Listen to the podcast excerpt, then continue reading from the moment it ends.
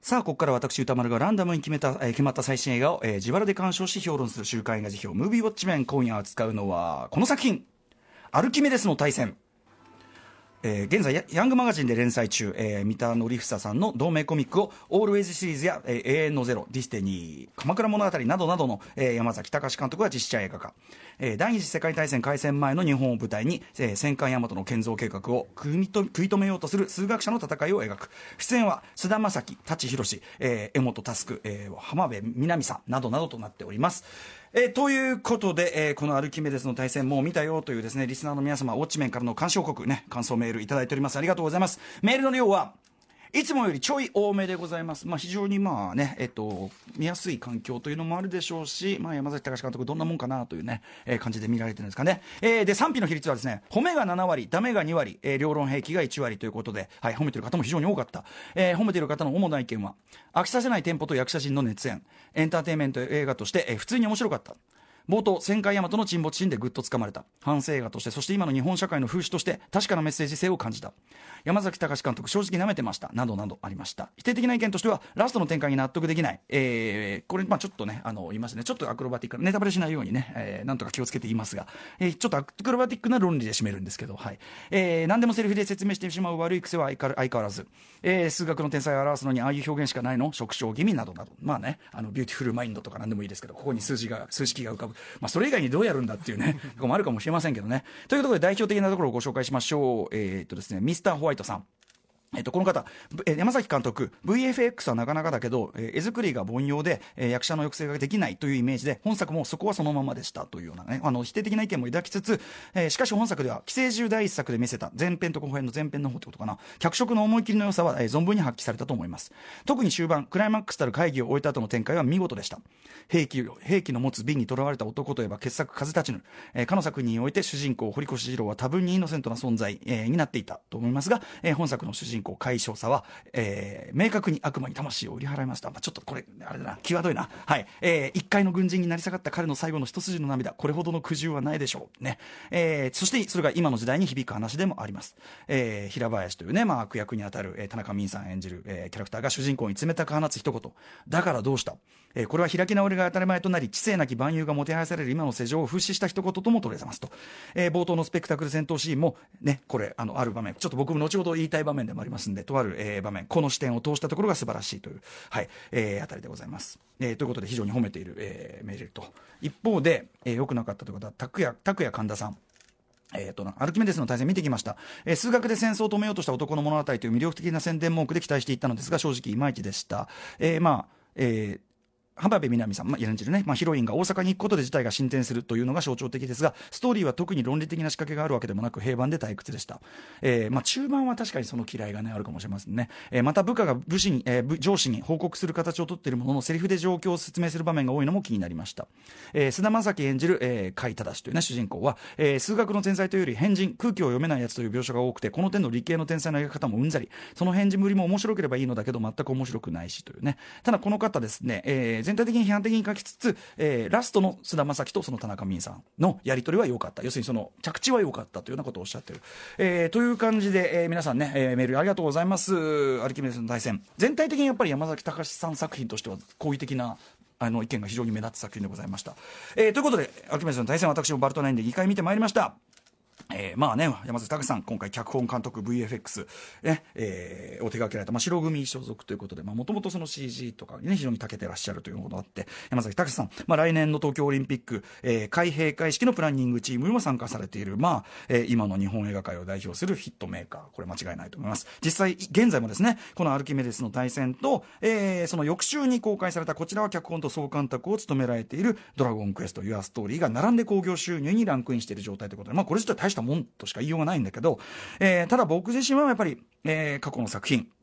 まあ、一通りあの、山崎さんの作品、あの、拝見してますし、えーまあ、5作品、番組の中でも評してもいるんですけど、正直かなりまあ、酷評することが多かったです、過去にはね。えー一番新しいところだと、2017年12月23日前の番組時代に評しました、えーディスティニー、えー鎌倉物語という作品。こちら、あの、書き起こしが残っているので、まあ、それど、僕が今までどんな論調だったかっていうのは、それを見ていただければわかると思うんですけど、まあ、ディスティニーがそれでも今までの中では比較的、マシぐらいのテンションだったんですけど、はい。えーで加えてですね目下先ほど言ったそのドラゴンクエスト、ドラゴンクエスト5天空の花嫁というね、まあ、ゲームをベースにした 3DCG 映画が、主にその元のゲームに思い入れが強い皆さんを中心に、まさに阿鼻叫喚のプチ炎上を起こしていると。えー、というよりははっきり怒り狂ってる人がまあ続出しているというね、状況で、えー、僕もまあその今週その Your Story も見てきました。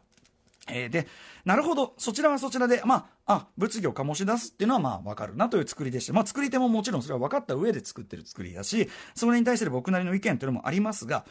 それはそれとして、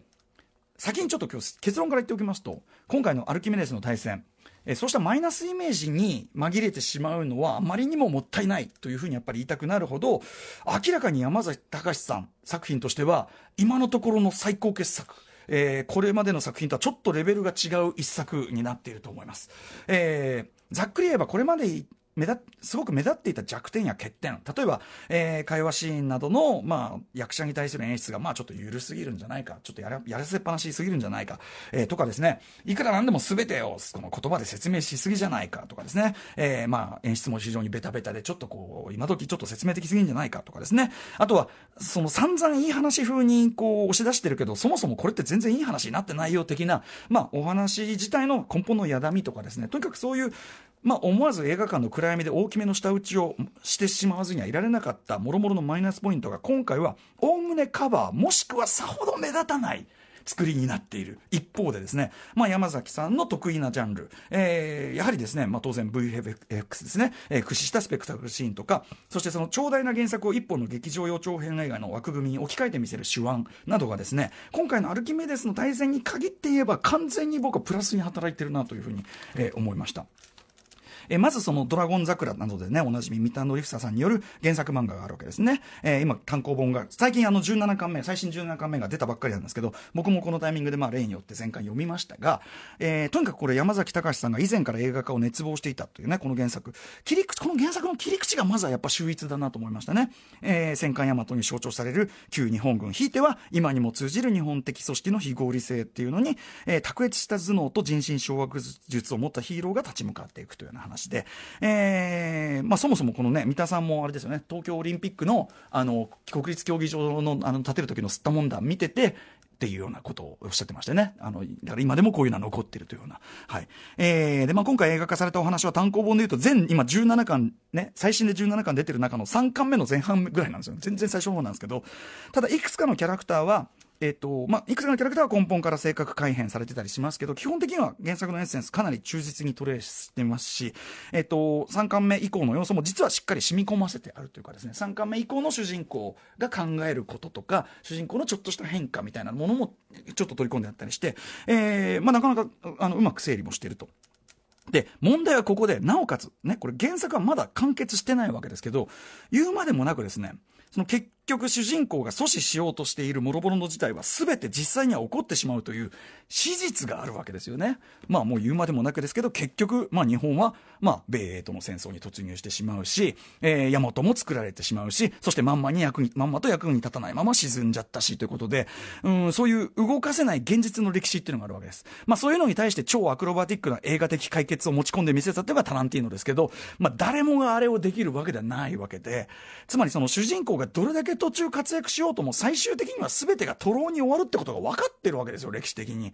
これどうやって、特に一本の劇場用映画としてですよ、カタルシスあるオチをつければいいのか。一時主人公が勝ったとしても勝ったことになってないの僕ら知ってるわけだから、どうやってオチをつければいいのかという、これはっきり言って難題中の難題だと思います。非常にクリアするのが難しいハードルだったと思うんですけど、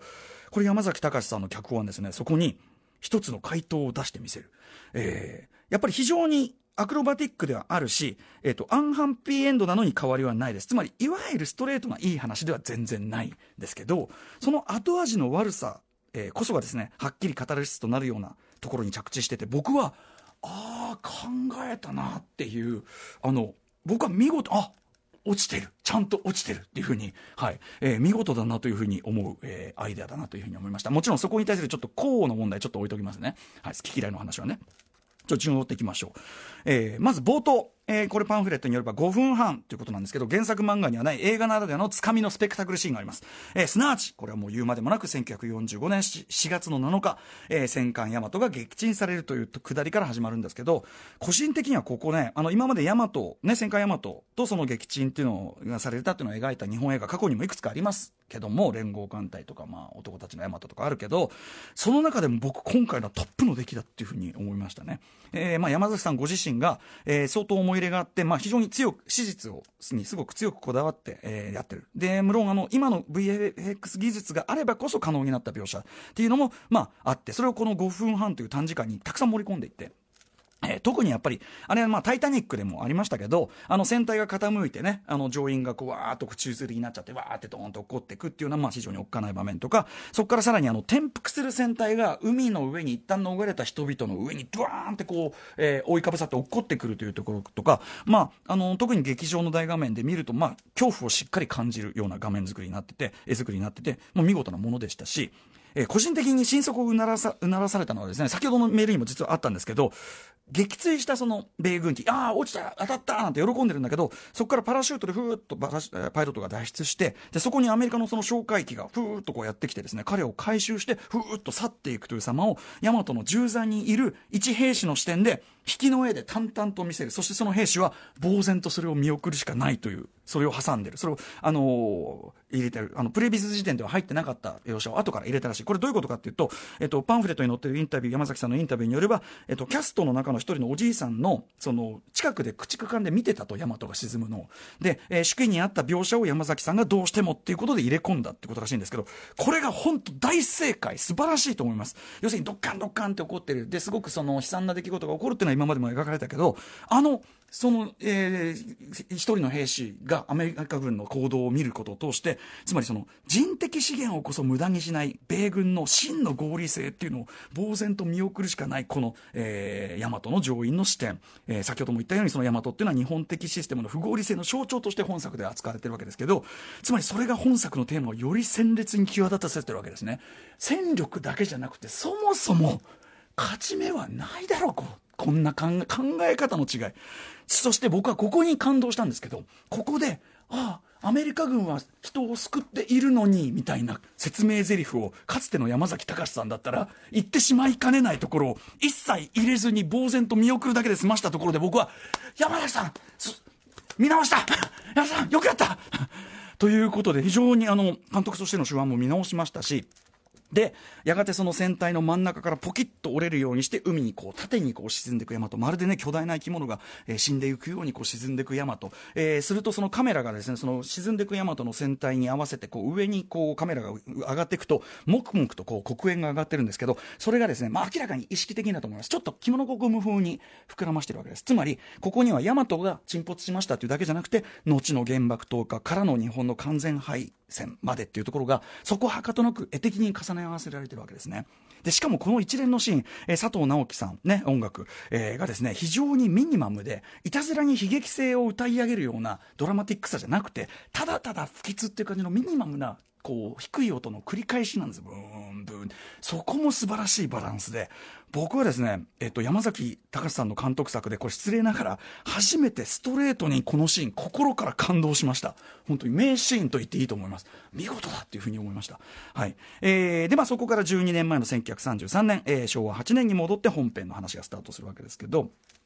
まあ、要は、えー、いかにその超巨大戦艦などという時代遅れの産物を作らせないか、それがいかに失敗に終わるかは最初に見せてるんで、えー、で、ひいてはその日本を英米とのですね、戦争に踏み切らせない、無謀な戦争に踏み切らせないかという、えー、ために、えー、その戦艦の、えー、予算の見積もりの虚偽を、えー、数学の天才を連れてきて暴いてやろうと。まあ、大筋でこれなわけです。えー、ストーリーの根本は、つまりこれ、一種の法廷ものですね。はい。法廷ものだと言っていいと思います。えー、プラス、まあ、そのさっき言ったビューティフルマインド的なね、天才描写みたいなのが入ってくるってことだと思いますけど、えー、ただこの話の場合ですね、まあ、法廷ものっていうのはね、本来そのロジックの応酬であるべきね、その議論の場なんだけども、えっ、ー、と、まあ、軍服着てやたらと威張ってるのはまた、ま、またそれも滑稽な、あの、おじさんたちのですね、割としょうもない意地の張り合いなわけです。全くロジカルじゃないわけですね、議論が。でそれこそまさに、えー、日本的組織の不合理性、えー、でそして悲しいかな。今の日本にも全然通じてしまうっていう部分で。これ原作もまさにそこを浮き彫りにするっていうところが面白い漫画なんですおじさんたちの言い合いがあまりにもバカっぽすぎて笑っちゃうっていう情けないっていう問題を浮き彫りにするっていうところなんですけど。今回の映画版もですねえっと、例えばルックス含め意外とこれが本人の実像に近いんじゃないかという気もちゃんとさせる、え、舘ひろしさん演じる山本五十六。ルックスは実際すごく似ているし、まあね、非常にこうダンディーでちょっとほらあの遊び人なところもあったらしいからさもう舘さんも意外とぴったりなんですよ、えー、とかですねこのおじさんチーム。とにかく山本五十六はじめとするおじさんチームのどこかやっぱダメだこりゃ感漂うアンサンブルがまずは正しい。あの楽しい。あの小林克也さん演じる大隅海軍大臣のあの日和見主義感とか非常に絶品ですし、えー、そしてもちろんそれと鮮やかな対象をなす、えー、対比をなす主人公の、まあ、甲斐正それを演じる増田正樹さんですね、えー、原作はもうちょっと大人っぽいキャラクターっていうかもうちょっと意識的なま、マキャベリストというのかな。人心掌握もすごくあれだしあのなんかちょっと汚い手を使うこととかも辞さないタイプなんだけどそれに比べるとかなり純粋天然よりなんなら幼めなキャラクター造形を今回はしていると思うんだけどただこれがですね今回の映画版に関してはまあ詳しくは後ほど言いますけどさっきから言ってその映画オリジナルのオチに向けての主人公の心理の動き変化に対してはこの純粋ちょっと天然な幼いバランスの方がそれこそ最適解じゃないかなというふうに思うようなバランスだと思いました。えー、あと、まあ、菅田将暉さん自身がですね、ご本人が数学好きで、数式も全部理解した上で、こう、覚えて書いてるっていう、あの、クライマックス、えー、黒板にね、あの、計算するシーンなんか、やはりつまり彼でなければこの説得力は出なかったっていう役柄でもあると思います。なんかその、ね、これもパンフの山崎さんとかのインタビューによると、撮影が終わった後、そのキャストから拍手が、出ちゃったっていうぐらいやっぱその喋りながら板書してっていうのが見事なもんだったらしいですけど。で、えー、あとね例えばその彼周りで言うと彼がその日本に踏みとどまることを決意するシーン。ここであの突然なんか内面ナレーションが始まっちゃったりするところは垢抜けないっちゃ垢抜けないんだけどただその映画オリジナルの要は原始するわけですね。戦争が始まってしまったっていうのを原始する場面も以前僕があのオールウェイズでちょっと揶揄しちゃったデジタルエキストラのなんか佇まいが幽霊みたいだってちょっと揶揄したんだけど今回のこれに関してはその不気味さがプラスに働いているところこの辺も非常に良かったし、まあ、彼の選択っていうのがつまり表面的な合理性をどうしても超えて溢れてしまうものっていうふうにしたのもオチの流れと呼応してて僕はとても感動的だと思う数学的には間違っているのに残らなきゃいけない気がするっていう僕はすごいすごい感動的だと思いましたし。えー、とにかくこの、えー、菅田将暉さん演じる主人公、甲斐正と、えー、江本佑さん演じる田中翔衣。まあ、この子が、まあ、ちょっとバディ感なわけですね。山崎監督曰く、まあ、ホームズとワトソン感で進んでいくと。で、確かにメールにもあった通り、ちょっと中盤ストーリーとしては平凡なところが続くんだけど、ただ、この二人のバディ感で、まあ、楽しく見せてる。あと、ね、あの、えっ、と、浜辺、えー、南さんも、まあ、演技としてはややつったないのかもしれないけど、あの時代のお嬢さん感みたいなのすごく出てて、顔立ちとかも含めて、なんか昭和感がちゃんとあって、とても良かったと思いますし、はい。えー、とにかく、えっと、前編ほぼ会話劇ながら、これまでの山崎隆作品に目立った演出や、えー、絵のぬるさみたいなのがあんまり目立たないっていうか、そこまでは気にならないっていう感じなんですね。えー、で、まあ、クライマックスさっきから言ってる、いわば法廷シーン。まあ、ほぼ原作通りの展開ながら、まあ、さっき言った、まあ、やっぱ菅田将暉さんのその演技スキルそのものが一つの見せ場でもあって、非常に見応え十分でもある。それぞれの声のトーン、リズムの違いみたいなところでぐいぐいとこう話の前に進んでいくあたり、これ多分役者の皆さんの相性が良かったっていうのもあるんでしょうね。山崎メソッドとして、要するにその、あの、長回し、あまり会話劇でセリフを割らないために、あんまりその、アンサンブルが良くないとぬるいところが残っちゃうんだけど、今回はやっぱ良かったっていうことなんだと思うんですけどね。ただ問題はその法廷ものとしての原作通りの決着、その先、さっきから言ってるように、史実の壁、どうしてもカタルシスが現じてしまう史実というのがその先の壁としてあるわけです。えここはですね、山崎さんの脚本、原作ではストレートに敵役だった、平山造船中将、田中泯さん演じる、この田中泯さんのどっしりした存在感も借りて、大胆ににさらにひとひねりしてみせるわけですね。えー、で、主人公、甲斐正を、要はですね、不合理と分かってる大和健三を最終的に彼も納得してそこに乗っかるある論理を持ってこなきゃいけない。で、これ具体的にはもちろんちょっと言いません。ぜひ見ていただきたいですけど、まあ、言ってみれば、ウォッチメンのオジバンディアスとか、あとまあ、ダークナイトのオチとかにもちょっと通じるかな。はっきり言えば、非常に傲慢な思想ですし、詭弁だし、ほとんど狂気とも言えるような論理なんだけども、つまり、ストレートにいい話では全くないです。だから、あ、これでなるほどいい話じゃなくて、なんちゅう結論出すんだ。でも、あの二人はやっぱり、二人とも、要するに先ほどメールにあった通り、悪魔に魂を売った二人、君もわかるだろう。君もこの船が作りたいだろうっていうね、まあ、メフィストっていうね、メールにも書いてありましたけど、誘惑すると。でもこれ僕ね、そのいい話は全くないんだけど、冒頭シーンで示された圧倒的な絶望感と合わせてですね、要は、これ僕の解釈ですよ。主人公ほどの人物をもってしても、日本という巨大な不合理に対しては、より巨大な不合理性で回答するしかなかったという、この皮肉な結末。アンピ、アンハッピーエンドならではのカタルシスがしっかり合うと思います。はい。あの、ヤマトの甲板上でですね、ね、真珠湾攻撃後、まあ得意の絶頂なんでしょうというその山本五十六に、もうすでに軍人の中の一人の一列と化して敬礼する時のあの菅田将暉さんの表情、もう僕はもう、悪魔に魂を売ってしまったんだっていうそのレイリーな表情に変わっている。えー、あとその直前でですね、山本五十六がね、こう得意げに話しているところを、えー、国村、えー、淳さんが演じるね、その長野治がですね、治がですね、表情一発で、え？お前ってって感じの行動を見せるあたりとかもですねあの非常にこう演技とかその積み重ねとかもすごく見事で僕は饒舌すぎずにあのちゃんと伝えるべきことを伝えてるなと思いましたし、えー、非常にその要は本当にこの後味の悪さこそが語りスになるような着地にちゃんとなってる考えたなと思いますしそして冷静に考えてみると東京オリンピックというまさに巨大国家プロジェクトを今まさに手掛けてらっしゃる人物がこんな終わり方の作品をって考えると、さらに興味深いなというふうに思います。おそらく山崎隆さん自身満足度が非常に高い、段違いで高い一作だったんじゃないかな、今回はなと思います。まあ言ってみれば山崎隆さん版のやはり風立ちぬという面もあるんでしょうか。はい。えー、ということで、あのー、僕は初めて偉そうでございますが、山崎隆さん作品としては初めてストレートにおすすめです。今、劇場で見ていただくと、えー、いいんじゃないかと思います。あの、アルキメデスの対戦、あの、先週ね、ペット2出て1万払ってのアルキメデスでしたけど、正直あの、そうじゃなければ、ひょっとしたら見てなかったかもしれないから、あの、すげえ見てよかったです。それだけは本当に保証できます。はい。えー、ということで来週の課題作品、今週は、えー、っと、8作品ご紹介したいと思います。えー、まず最初の候補はこちら。